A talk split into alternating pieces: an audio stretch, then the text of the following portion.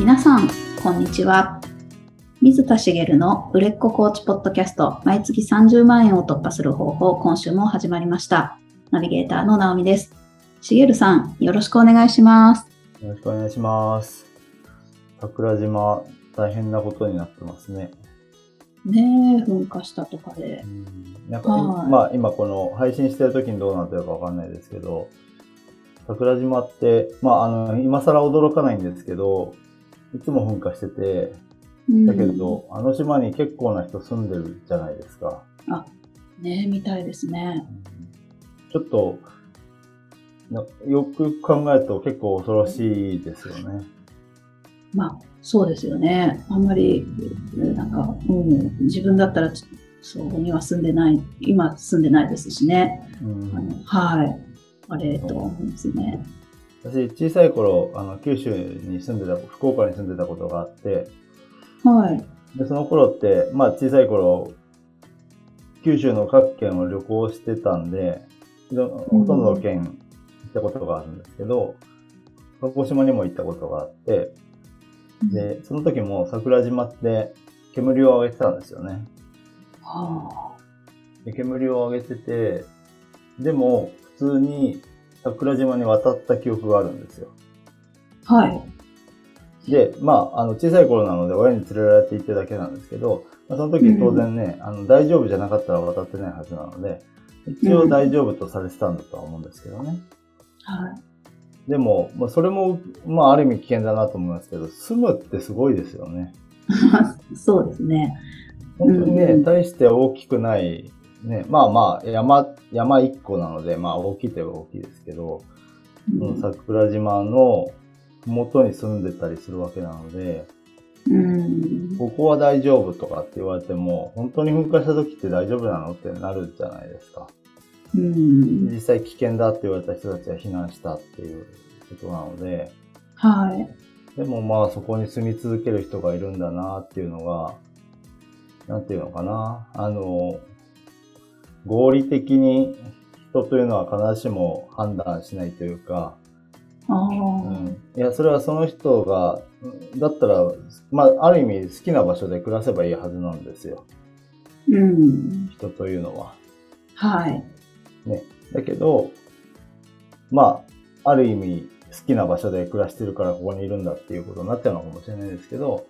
合理的な判断ではないものというか、うん。うん。なんかまあ、それを超える、ね、まあ、ずっと昔からこう、代々住んでる人が多いんじゃないかなと思うんですけど、うん。なんかそういう、なんか、こう、アイデンティティ的なものうん。がこう、作用するのかななんて思ったりしたので、ああ、そうですよね。で普通に、あの、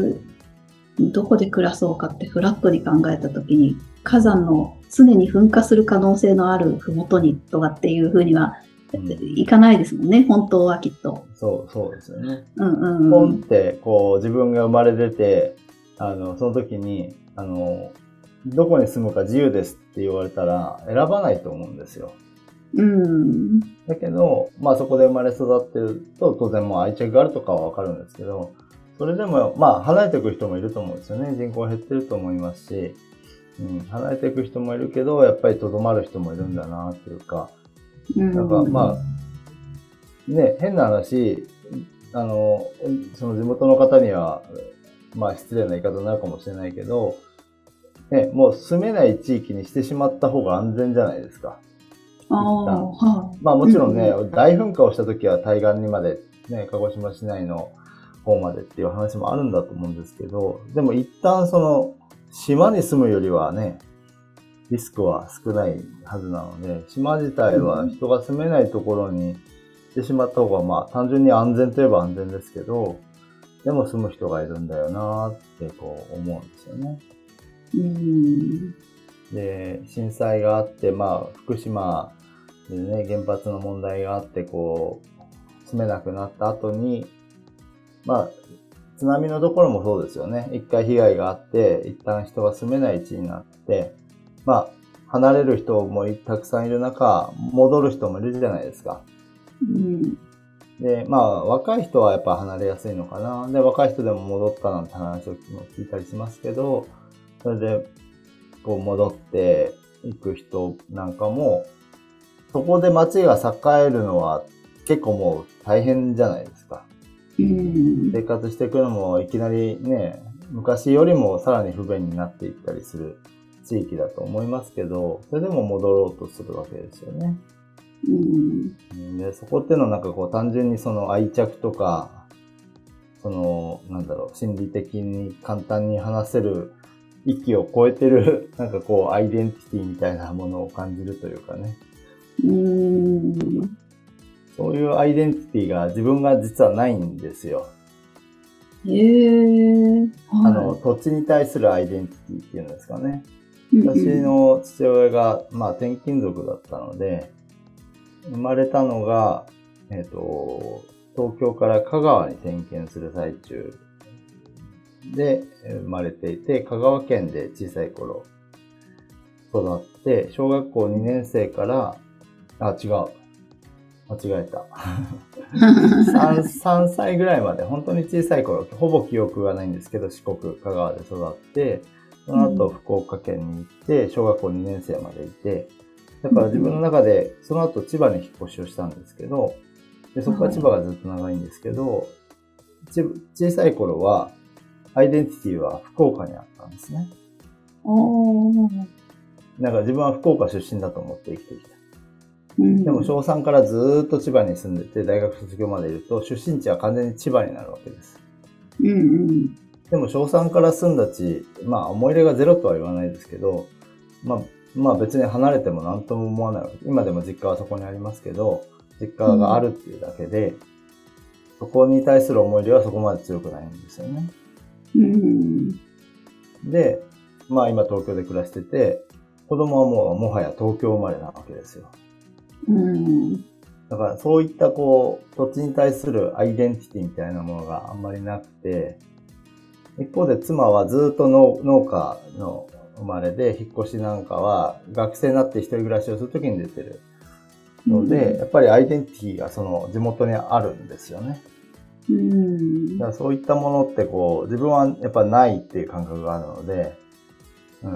まあどこに住んでもいいって合理的に考えたくなるんですけど、あそうじゃないケースもあるんだなというか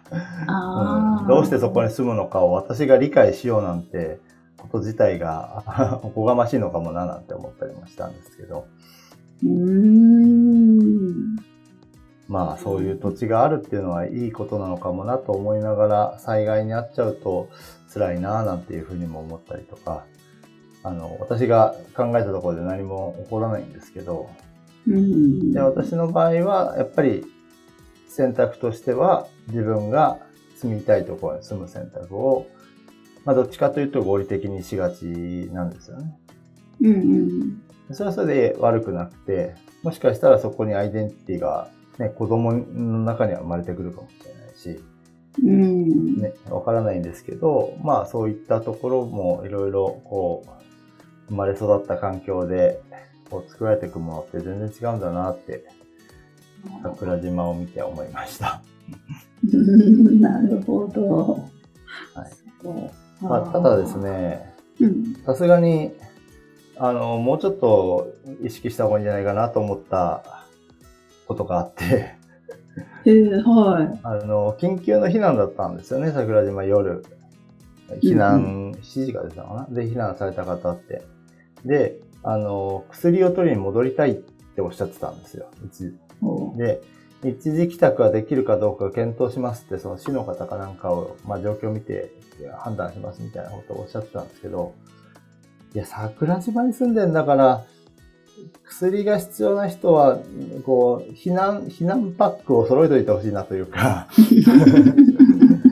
まあリスク管理というかね。だから、それも日常になっちゃってるのかなっていうか、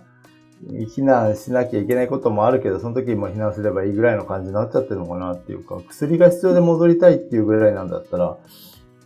薬持って逃げた方、逃げる、その、10秒の余裕ぐらいはあったんじゃないかと思うんですけど、うん。そういう準備も普段からしてないんだな、こう、危険と隣り合わせなところに暮らしててっていうのは、まあ、慣れもあるのかなとか、なんかいろいろなことを 考えちゃいました まあ、面白いですね。どうでもいい話なんですけど、それぐらい準備してほしいなとなぜか思ってしまいました。ああ、ね、いろいろあるんですよね、きっとね。うん、なんか随分この話をしちゃいましたね。アイデンティティみたいな。はい、どうしようかな。ここから本題行ってもって感じがしますけど。はい。あの、今土地の話をしましたけど、その、うん、こう、コーチングとか、その、人の心理に関わるようなことに触れていくと、その、自分のアイデンティティをどこに持つかみたいなのって、結構その、大事な部分というか、へえ、はい。その土地に対する愛着もそうだし、物に対する愛着とか、自分が執着するものというかね、うんうん、物だけじゃなくて執着することとか、こだわるものに対しての、その、まあ、要はアイデンティティと言えるほどのものが何なのかっていうのを知っておくのはもしかしたら大事なんじゃないかなって思うことがあってですね。おー、はい。まあ、なぜかっていうと、私は、あの、人生の振り返りをコーチングのね、スタートでよくやるんですよね。うんうん、その時に、その方が大事にしている価値観を超えたものみたいなのに出くわすことは結構あって、はい。その、もう、もう、価値観って変わるんですよね。ああ、はい。うんうん、あの、時が経てば優先されるものが変わっていくのが価値観なんですけど、アイデンティティってもう変わらないんですよね。大人になってしまった時に。ああ、はい。絶対に変わりようのない、こう、ものっていうのがあって、うん、根本から覆されるような何かがあって変わってしまうことはあるかもしれないですけど、それこそ、あの、家族が亡くなって津波が起こって家族が亡くなって、でもその地に戻ってくるって、そんな出来事があっても変わらないものがあるわけじゃないですか。うん。まあそれがアイデンティティなのかなと思うんですよね。はい。で、自分のアイデンティティが見つかるかどうを分かってるであれば、なんかこう、自分のやりたいことが何だろうって、なんか、些細なことだなというか。やりたいことなんてすぐ変わるよって、私は変な話よく言ってるわけですけど、今やりたいとこ、思うことをやり続けて、やりたくなく、別のやりたいことができればそれをやればいいしって思ってるってよく言うんですよね。やりたいことがわからない人が私の元に来やすいんですけど、で、その時やりたいと思うことを見つけてあげて、ああ、やりたいと思ったら一生懸命取り組めばいいわけなんですけど、うん、その、そのやりたいっていうのって表層の部分のことだったりするというか、うん、やりたいことって具体的な話じゃないですか。はい。だけど、その根本にあるアイデンティティみたいなものがブレてなくて、一貫してるんであれば、うん、そのやりたいことが変わっていっても、その根本が繋がってるというか、うん、やっぱり思うのは、アイデンティティって言えるのかわかんないですけど、人とどう関わって生きていくのかっていう部分って、アイデンティティだと思うんですよね、私は。うんうんうん、だからどういうふうな、こう、人との距離感とか、うん、どういう人たちとどう関わって生きていくのが自分があの、大切にしていることなんだろうみたいなところ。はい。で、えっと、まあ、えっと、それを具体的なところに落とし込むと、例えばコーチだったら、コーチングで1対1でやるのがいいのか、うん、こう、来る、あの、以前もお話、えっと、前、前回ぐらいかな、お話した、その、グループコーチングがいいのか、講師の立場がいいのか、あるいはチームに入ってやるのがいいのかみたいなお話をしたじゃないですか。はい。だと思うんですけど、それの、その、関わり方が、アイデンティティから来るものに合致してることが大事な気がするんですよね。ああ、なるほど。はい、そうですね。ずれてたらきついですよね。そう。きついけど、うんうんきつい、きつくないんですよ。別に多少ずれてても全然大丈夫なの。生きていけちゃうんですけど、人というのは。はい。でも、本当はそこは繋がってたいというか、要はふるさとに帰りたいっていう、悲壮本能に近いというか、今はないけど、求めるものみたいな感じで残り続けるというか、うん。今はその形の人間関係じゃないけど、あの形が本当はいいんだみたいなところがある。ああ、うんだから、きつくないんです。大丈夫なんです。その感じ。はい人と今生きていけてしまうんですけど、どその基礎本能の 基礎すべき形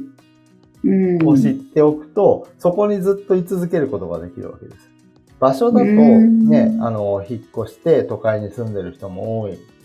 自分は何々県出身で、そこにアイデンティティはあると思ってるけど、今は東京で暮らしてます、大阪で暮らしてますとかああると思うんですけど、うん人との関わり方の、その、変えるべき形みたいな。昔あった形というよりは、自分の中でもう、絶対譲れない、本当は絶対譲れない形みたいなのがあると思うんですね。うん人との距離感とかもそうなんですけど、うん。だからそれは本当はそこを優先してほしいんですよね。あすごくふわっとした話になってますけど、わかりますかね？これ私自身ができてないんですよ。ーおー、えー、と言いますのは、どういうことですか？私の理想はチームで仕事をしして、そのチームの中の、あの、頂点に自分がいなきゃいけないわけじゃないんですけど、中心に自分がいることが大事なんですね。うん。うんそういう形があって、まあ、それこそ大学時代のサークルとかそうだったんですけど、サークルの時はまだまだ、あの、いろいろマイナス思考だったし、いろんな未熟な点があったので、あの、形的には理想だけど、自分の未熟さゆえに理想形を描けなかったところがあるんですけど、うん。今、そういうチームの形を作れたらすごくいいなって思う形はずーっとあって、うん。それを達成したいにもかかわらず、今は、あの、1対1のコーチングをメインにやってるんですね。それは、うんえっと、ちょっと、まあ、そういう話をすると、そっちに舵を切ってもいいのかもしれないけど、もうちょっと先にやっていこうかなと思ってるところではあるんですけどね。その、まあ、今のことをやりながら、その道も探してるっていうところではあるんですけど、うん。なので、自分もできてないことではあるんですけど、うん。その自分が求めるその人間関係の形、理想とするもの、まずは過去から探してみるといいんじゃないかなと思うんですけど、はい。ちなみに直美さんありますか？今、伺いながら考えてはいたんですけど、まあ他人との距離感っていうのは、おのずとうん自分の中にはあるんだなっていうのは思っていて、やっぱり自己完結しているっていう人同士の関わり方が好きなんですね。とか、なんか、あの、変に干渉し合わない関係だったり、自分は自分、相手は相手って、相手を尊重したり、自分を尊重したりっていう人との付き合い方がすごく好きで、で根本にずっとあるんだなっていうのは、子供の頃の友達関係とか、大人になってからの友達関係とかで、ああ、まあ共通してるんだろうなっていうのは聞きながら思いました。うん。まあ、それが一つ、もしかしたらあるのかもしれないですね。で、まあ、それを深く掘っていくと、さらに、あの、繋がっていく部分が別のところにあるかもしれないなっていう気がしますけど、それはまあ、例えば1回のコーチングセッションで出てくるとかいうレベルの話ではないんですよね。深く深くこう、こう自分の中でこう、何度も何度もこう、自分を見つめ直したり、過去を振り返ったり、未来を描いたりする中で、なんかこう、いつも根底にあるものっていうのがこう、浮かび上がってくる感覚なんですよ。う私の中では。ん。うんはい。それをこう、まあ以前に話した話と共通しちゃいますけど、それを見つけられたら、その、で、その形が達成できたら、そこでやるものって何でも良くなってしまうんですよね。うーん。な、なんだろう。その、そこで、ただビジネスをやるでもいいし、趣味をやるでもいいし、ボランティアをやるでもいいし、そのビジネスをするにしても、その、何か、えっと、物販をやるのか、何かのサービスを提供するのか、こう目に見えない付加価値を提供するのか、そのオンラインでやるのか、リアルでやるのか、そんなものってどうでもよくなるというか、そこを一緒にやっていく人間関係が自分にとって理想なんであれば、もちろんその具体的にやるものも好きなものであるべきだったとは思うんですけど、それこそその、好きじゃないものなのに、人との関わりが、そこが良すぎるから、人、好きじゃないものをやり続ける人っているんですよ。うーん。はあい。の、テニスサークルに入ってて、テニスが好きじゃないけど、ここ、この、こう、人が素晴らしいから、毎回苦痛の練習に出かける人がいたりするんですね。そうですなるほど好きな好きなもので形成できたら幸せだっただろうなと思っちゃいますけど、そういうことって結構あって、うあのん。人はいいけどやることは嫌いっていう。で、そういう意味で言うと、うんやることも好きなことであることがベストですけど、もっと大事なのは、やることが嫌いなことであってもそこに居続けたいと思うほど大事なこう関わり方というか、人たちを見つけられてるっていうのはすごい大切なことだなというふうに思うんですよね。なので、その人、うん、なんだろう、それが、そのなんだろう、人との結びつきを強くしたくない人もそうなんですよ。おー一人の時間がすごい大事で、そこを長く取りたい。でも、それって人との距離感っていうのは絶対あって、あの、無人島で一人で生きていくわけじゃないわけですよね。うん。でその時間の取り方というか、その一人の時間と人と関わるところの時間をどういう風にしていくのがいいのか。一人の時間が大事な人って本当に一人で生きてきて生きたい人ってほとんどいなくて、うん人と関わる時間も大事なんですよ。はい。ただ、深くこう、なんだろうな。あの、干渉し合う。うんね、直美さんもいわかると思いますけど、干渉し合うことは望まないじゃないですか。うん。だけど、関わることは望むわけです。うん。うん。そのいい関わり方みたいなものを見つける。要は人間関係濃くしていきましょうねって話じゃないわけなんですよね。うん。自分にとっての、その、戻るべき土地のような、戻るべき場所のような基礎本能を持つぐらいの関わり方の形っていうのを、こう、見つけ出せたら、それは幸せなことだなというか、というか、見つけ出して、その、そこを目指してほしいんですよね。あそう。まあ私も含めて目指そうという話なんですけど。ーあー、なるほどな。でも、きっかけがなければなかなか考えもしないですね、これは。そうなんですよね。うん。そう。まず今日もちょっと話したい話じゃない話になっちゃいましたけど、うん、結局は、あの、コーチングをやってて思うのは、あの、多くの、こう、目指したいものだったり、こう、か解決したい課題だったり、悩んでることって、人との関わりに結局行き着くんですよね。おー、はい。それって自分と向き合うってる人も、実はその人との関わりで、その自分の理想と現実との狭間で悩んでたりすることが多いので、うん。うん、結局人との関わりだなと思っちゃうんですよね。なので、その自分のそのアイデンティティとなる形を、できればビジュアルで描けるといいんですけど、はい、ビジュアルで。自分が、なんかこう自分がそれを、こう、常にイメージできる形を作るというか、どんなものでもいいです。あの、なんだ、本当に人を描く、人が描かれてる絵でもいいし、私で言うと、なんかこう、立体の図形みたいなものなんですけど、網の目状になってる、こう、絵みたいなイメージがあるんですけど、何でもいいので、自分がその、それを、こう、一瞬で想起できる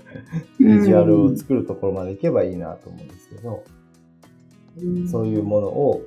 あの、掘り下げる。なんだろうな。あんまりこういうのに向き合う時間を取り続けるのも良くないんですけど、でも、なんか、こう常に意識して、あ、自分はこういう人との関係が好きなんだみたいなところから、こう自分が絶対共通してる譲れない、なんかこう、ものみたいなものを探し出すことを、日頃からやっていってほしいなと。うーん。多分、幸せってその先にあるような気がするので。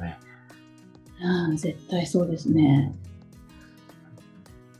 ねこう自分のアイデンティティを探すたびに、今もいるんだっていうふうに思ってもらえるといいんじゃないかなと思います。と、はい。この後考えてみたくなっちゃいました。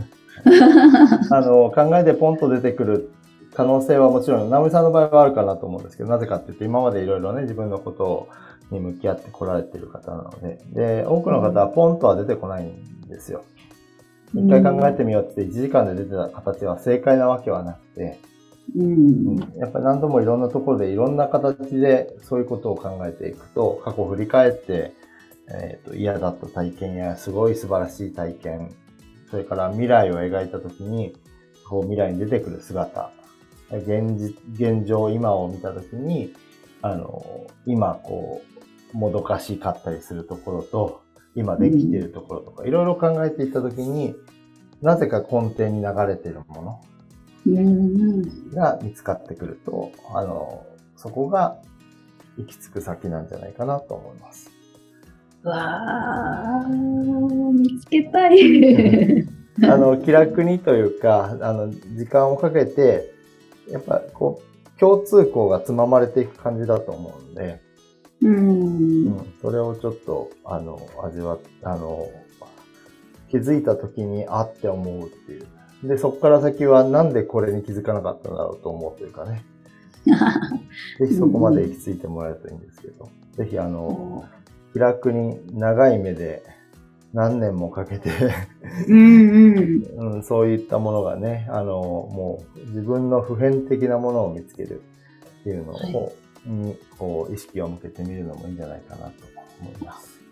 いいですね。やっぱり長期的に考えてアンテナ張ってるだけで全然違いますもんね。そうですね。うんはい。はい。わあ、ありがとうございます。ありがとうございます。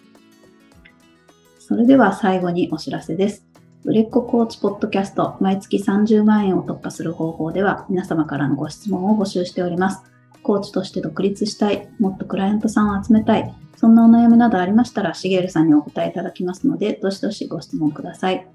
ポッドキャストの詳細ボタンを押しますと質問フォームが出てきますので、そちらからご質問をいただければと思います。それでは今週はここまでとなります。また来週お会いしましょう。しげるさん、ありがとうございました。ありがとうございました。